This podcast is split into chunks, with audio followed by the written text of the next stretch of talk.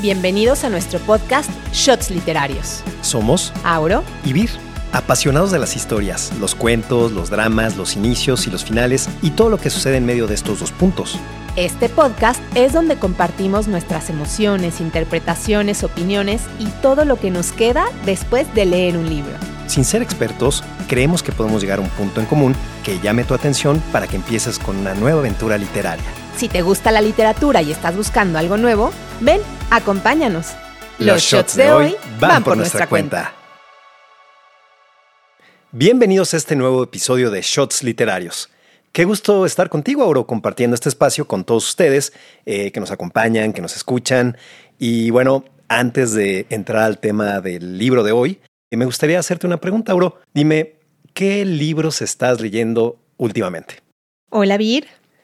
Ahora estoy leyendo, bueno, justo ayer terminé eh, un libro que se llama The Game de Alessandro Barico.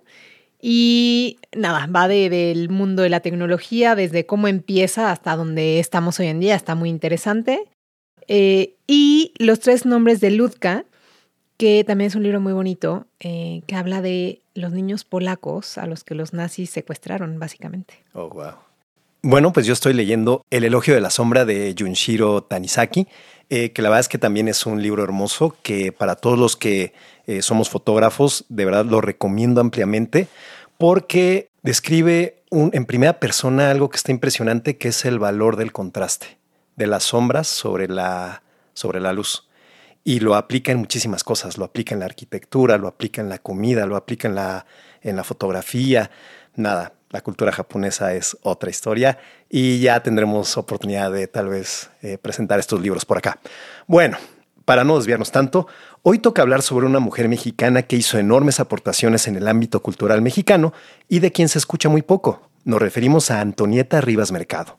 Y con Antonieta como protagonista de dos historias de las que queremos contarles. Hablaremos sobre el libro A la sombra del ángel, una novela escrita por Catherine Blair, ni más ni menos que la nuera de Antonieta y de la Casa Rivas Mercado, una mansión construida a finales del siglo XIX por el célebre arquitecto Antonio Rivas Mercado, y que gracias a los vecinos de la colonia Guerrero, que la reconocieron como una joya nacional y que no dejaron que la derribaran, porque pues claro, después de tantos años tuvo mucho deterioro, y a la Fundación Conmemoraciones 2010, que se encargó de su restauración, hoy podemos visitarla. Así que, Auro, tú dime, ¿por dónde empezamos? Pues como toda gran historia, esta tiene como origen al arquitecto Antonio Rivas Mercado. Así que me gustaría empezar hablando sobre él, porque es gracias a este hombre, a su visión y al amor que le tenía a México, que Antonieta se convierte en la mujer que llegó a ser. Antonio nace en Tepic en febrero del año 1853 y cuando tiene 11 añitos, su padre decide mandarlo a estudiar a un colegio jesuita en Inglaterra. Ahí hace los estudios primarios y un conocido que ve el potencial de Antonio en, sus dibujos, le insiste en que tiene talento y que le podría ir bien estudiando en Francia. Así que le hace caso y se va a Francia a terminar la escuela en el Liceo de Burdeos. Pero no creas que se va con gastos pagados y a vivir la vida de junior. El papá lo manda con una pensión muy pequeñita que obliga a Antonio a buscar trabajos para poder mantenerse y sacar dinero extra, nada, como para darse gustos. Imagínate un niño que empieza como esta dinámica a los 11 años, ¿no? Esto es súper relevante porque fue un hombre que vivió desde muy pequeño lejos de su familia y con carencias, pero supo encontrar soluciones y no perdió de vista sus objetivos.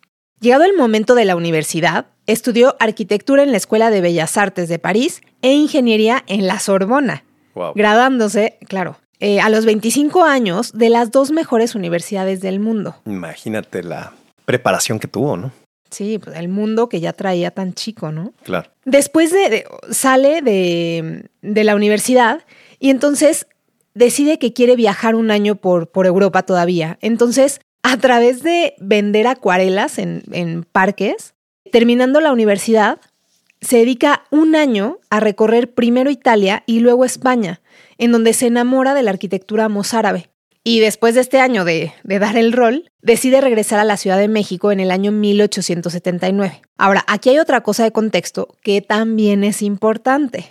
Claro, porque sin duda el arquitecto Rivas Mercado llega a México con los estudios correctos, con la preparación, con, con toda la visión ¿no? que te da estudiar eh, pues en una escuela en extranjero, en las escuelas correctas y con un entorno social y familiar que le facilitaron muchísimo la vida. Exacto. El arquitecto llega a México cuando ya sus dos hermanas, Juana y Leonor, se habían casado con dos de los hermanos Torres Adalid. Juana se casó con don Ignacio Torres Adalid, mejor conocido como el rey del pulque. No me voy a meter en detalles. Qué buen mote. ya sé. Eh, pero esta familia tenía muchísimo dinero. Don Ignacio Torres Adalid fue considerado uno de los hombres más ricos a finales del siglo XIX. Entonces podemos intuir que las hermanas tenían palancas, ¿no?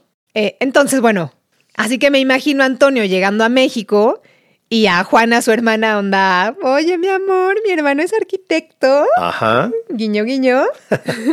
y bueno, entonces, eh, recién llegado de Europa, don Ignacio accede a que Antonio le ayude a intervenir el casco de la hacienda pulquera de San Antonio Metusco en Morelos y Antonio hace un trabajo increíble, porque es verdad que, era un novato, pero siempre fue un apasionado de, lo que hacía, ¿no? ¿no? Y talentosísimo, ¿no? Sí, correcto. Eh, pasa el tiempo y en 1884 su cuñado, este mismo don Ignacio, y su hermana Juana, le piden que se encargue de la construcción de la que va a ser su casa en la Ciudad de México y les construye lo que en ese momento fue una gran mansión frente a la Alameda Central. Y por cierto, esta fachada sigue ahí. Es una fachada súper bonita que está al lado de la librería Porrúa y que si te fijas eh, con detalle, tiene un medallón con una T y una A de Torres Adalid. Sí, totalmente cierto. Es una estructura que al día de hoy está, está ahí, está vigente. Digo, si ustedes dan una vuelta por, eh, por la Alameda Central, lo pueden ver y está espectacular. Sí, sí, sí. Eh, bueno, obviamente en una época en donde todo lo europeo y principalmente lo francés estaba en boga, Antonio Rivas Mercado ganó muchísimo reconocimiento en México. Ya voy a parar de hablar del padre porque se trata de la hija, pero para terminar, este genio arquitecto, ingeniero, restaurador mexicano es el autor de nuestro amado Ángel de la Independencia entre muchas otras bellezas. También fue maestro y director de la Academia de San Carlos, en donde, por cierto, separó las carreras de arquitectura e ingeniería que antes eran una sola y en donde también vio como estudiantes a artistas como Clemente Orozco y Diego Rivera, a quien apreciaba y ayudó a conseguir una beca, bueno, la beca, para irse a estudiar a Europa.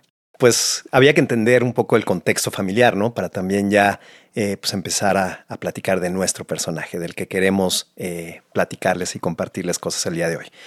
Entonces, este es el contexto en el que ella nace en la mansión de la calle de Héroes 45 como regalo del nuevo siglo para el arquitecto. En 1900, Antonieta Rivas Mercado, hija de un artista, conocedor del mundo, amante de la vida, orgulloso de sus raíces y exitoso empresario. Así es.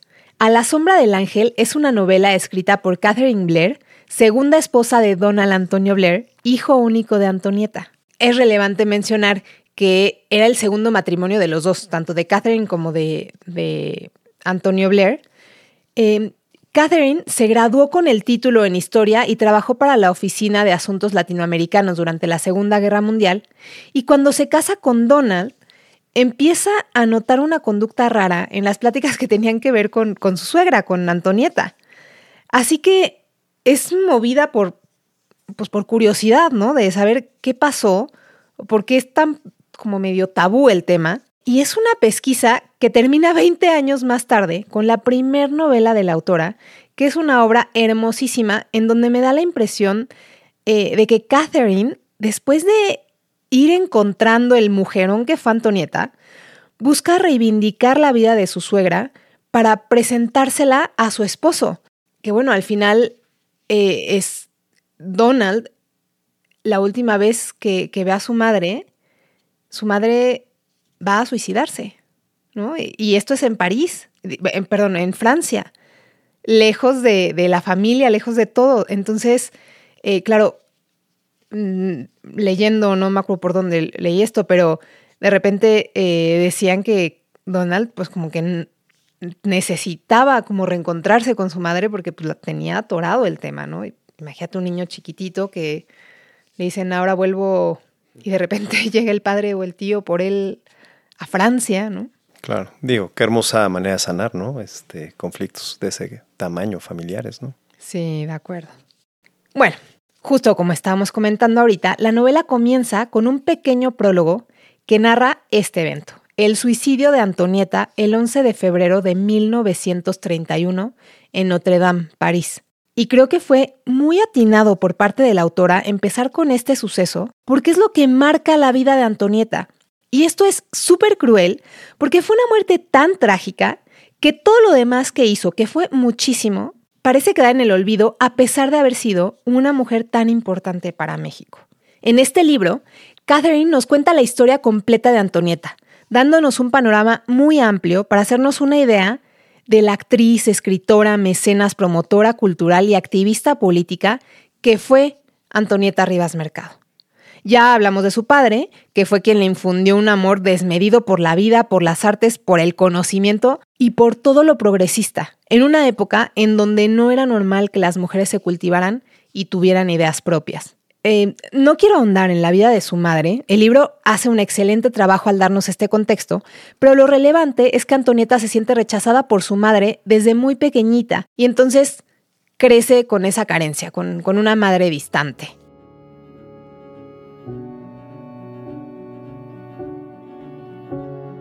El mundo literario es inmenso. Todos pasamos por esa fugaz frustración cuando buscamos algo nuevo que leer si ya leíste el libro del que estamos hablando en este episodio, busca la cuenta de Shots Literarios en Substack. Ahí encontrarás más reseñas. Para literatura en pequeñas dosis, búscame en la cuenta Shots Literarios de TikTok. Y si te gustan las citas literarias, encuentras muchas en la cuenta de Instagram Aurora de la Rosa N.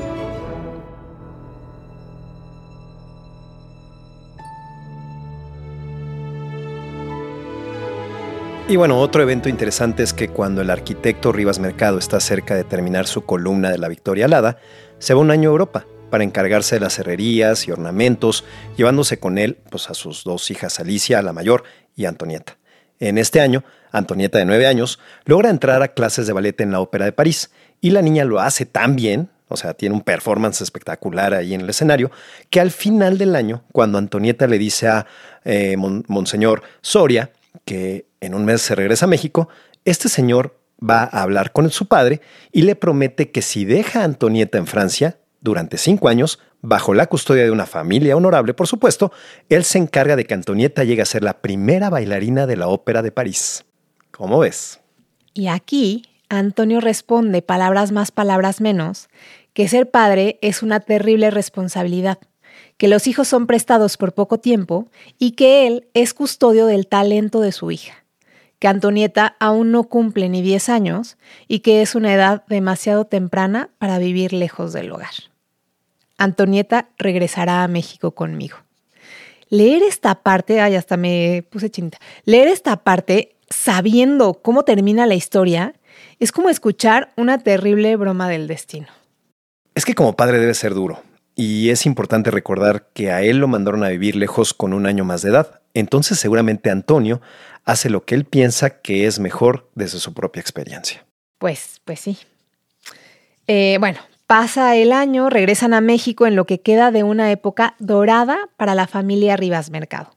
Se llevan a cabo todos los festejos por la conmemoración de la independencia y poco después, en 1912, Matilde, la madre de Antonieta, tuerce las cosas para irse ella a Europa solo con su hija Alicia, la mayor, dejando a Antonio con sus otros tres hijos, Antonieta, Mario y Melita. Aquí inicia un parteaguas en la vida familiar.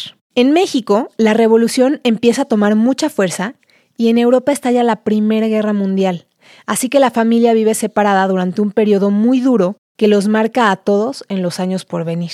Y este es el contexto en el que Antonieta se convierte de niña en mujer. Imagínate, siendo una niña, tiene que ayudar a su padre a cuidar de la familia, de sus hermanos, del tío, de la casa, al mismo tiempo que tenían que vivir, o sea, pasar muchas horas escondidos en el sótano eh, de, esta casa de Héroes 45 para despistar a los revolucionarios. Fue una época tremenda que marca muchos momentos importantes en, en la vida familiar.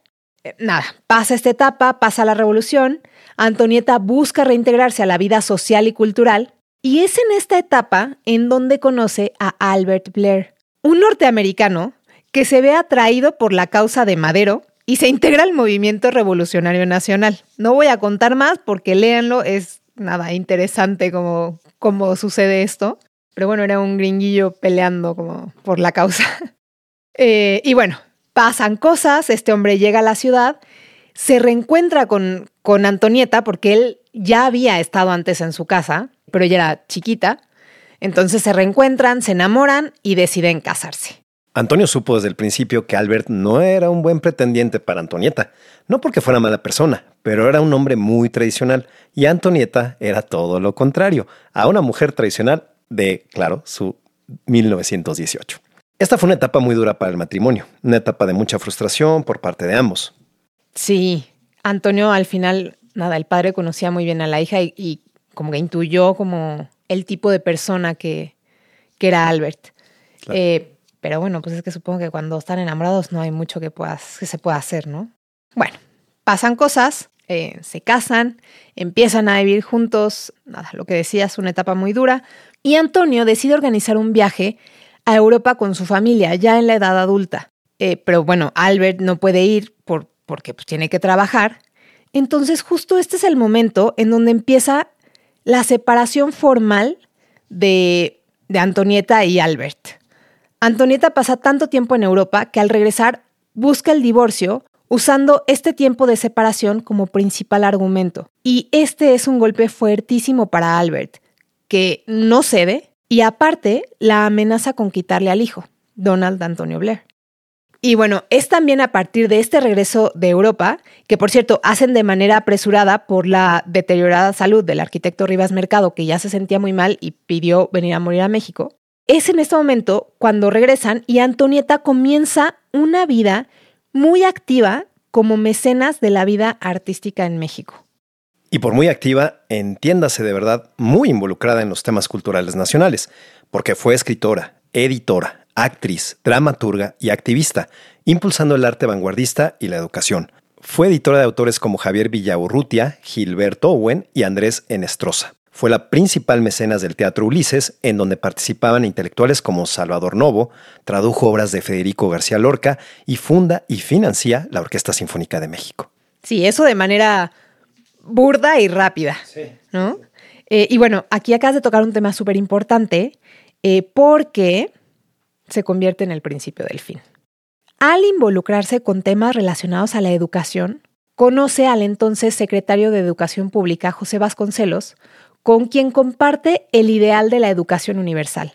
Y entonces comienza a trabajar para la Secretaría, en donde, por cierto, gracias al impulso de Antonieta, se crea el primer departamento de asuntos indígenas. Hasta ahí todo bien, ¿no? Sí, hasta ahí vamos bien, pero, eh, claro, para Vasconcelos Antonieta se convierte en una aliada importantísima porque eh, aquí Vasconcelos ya estaba en campaña. Eh, Política claro, para la presidencia de la República, cuando compite con Pascual Ortiz Rubio. Y bueno, Antonieta se convierte en una mecenas y también es una aliada estratégica que le ayuda a escribir discursos, le ayuda a... nada, está metida en, en la parte de estrategia. El tema es que durante este proceso se enamoran, lo que es un inconveniente gigante porque Vasconcelos es casado. Al final, con unas elecciones de bastante dudosa calidad, gana Pascual Ortiz Rubio y muchos vasconcelistas salen del país por temor a represalias, incluidos Antonieta y el propio Vasconcelos. A la sombra del ángel es una novela histórica que reivindica a un personaje mexicano que merece ser recordado y aplaudido. Es una mujer tan apasionada como el padre, que se entrega a México. Y bueno, ya para terminar, cuando leemos novela histórica, hay cosas que pueden llegar a sentirse muy lejanas. Pero en este caso eso no pasa porque, y aquí viene la segunda parte, tenemos la Casa Rivas Mercado, que es la residencia en donde nace Antonieta y en donde pasa muchos años de su vida, y durante etapas que son muy importantes para la familia y para ella. Entonces, le recomendamos mucho ir. Está en la misma dirección que dan en el libro Héroes 45 en la colonia Guerrero. Y es un espacio restaurado que nos muestra la casa en donde todo sucedió. Hay dos tipos de tours. Uno que es la visita guiada, en donde recorren todos los rincones de la casa, y otra, Antonieta, visita dramatizada, en donde una actriz nos lleva por la casa al tiempo que nos relata la historia de Antonieta. Es importante hacer cita y toda la información la encuentran en el Instagram de Casa Rivas Mercado Oficial. Es súper importante que reserven porque si llegan y el grupo está completo, ya no los van a poder incluir. De verdad es una experiencia espectacular. Nos eh, Auro cuenta un poco la experiencia que tuvimos porque ya, ya visitamos eh, la casa, ya tuvimos eh, la visita guiada, dramatizada. Y bueno, ¿qué te pareció? La verdad a mí la visita dramatizada me encantó. Entonces pueden ir a la visita dramatizada y al terminar comprar ahí el libro, ¿no? Porque ahí lo venden. O leer el libro y entonces llegar con mucha más idea. Con mucho más contexto. Claro, y todo el contexto y entonces nada, creo que las dos experiencias se viven increíbles. En mi caso yo ya había leído el libro, en tu caso no lo habías leído, pero creo que los dos lo disfrutamos. Muchísimo. Sí. Sí, muchísimo. Sí, la verdad es que es una puesta en escena muy interesante porque eh, pues de entrada al escenario es donde sucedieron todas las cosas, lo cual lo vuelve espectacular. Mágico. Y claro, es una actriz principal, una sola actriz en escena, eh, que pues desarrolla toda la historia, nos, nos lleva por eh, todas las habitaciones, eh, los pisos de la casa. Es una experiencia realmente interesante, ¿no? Y bueno, pues nada, aquí terminamos otro capítulo más de Shots Literarios. Auro, muchas gracias por acompañarnos, por contarnos toda esta historia, por aportar eh, pues todo tu conocimiento literario y pues nos vemos muy pronto porque los shots de hoy van, por, nuestra, cuenta. Gracias por acompañarnos en este episodio. Nuestro mayor deseo es volver a encontrarnos en este espacio que queremos llenar de letras.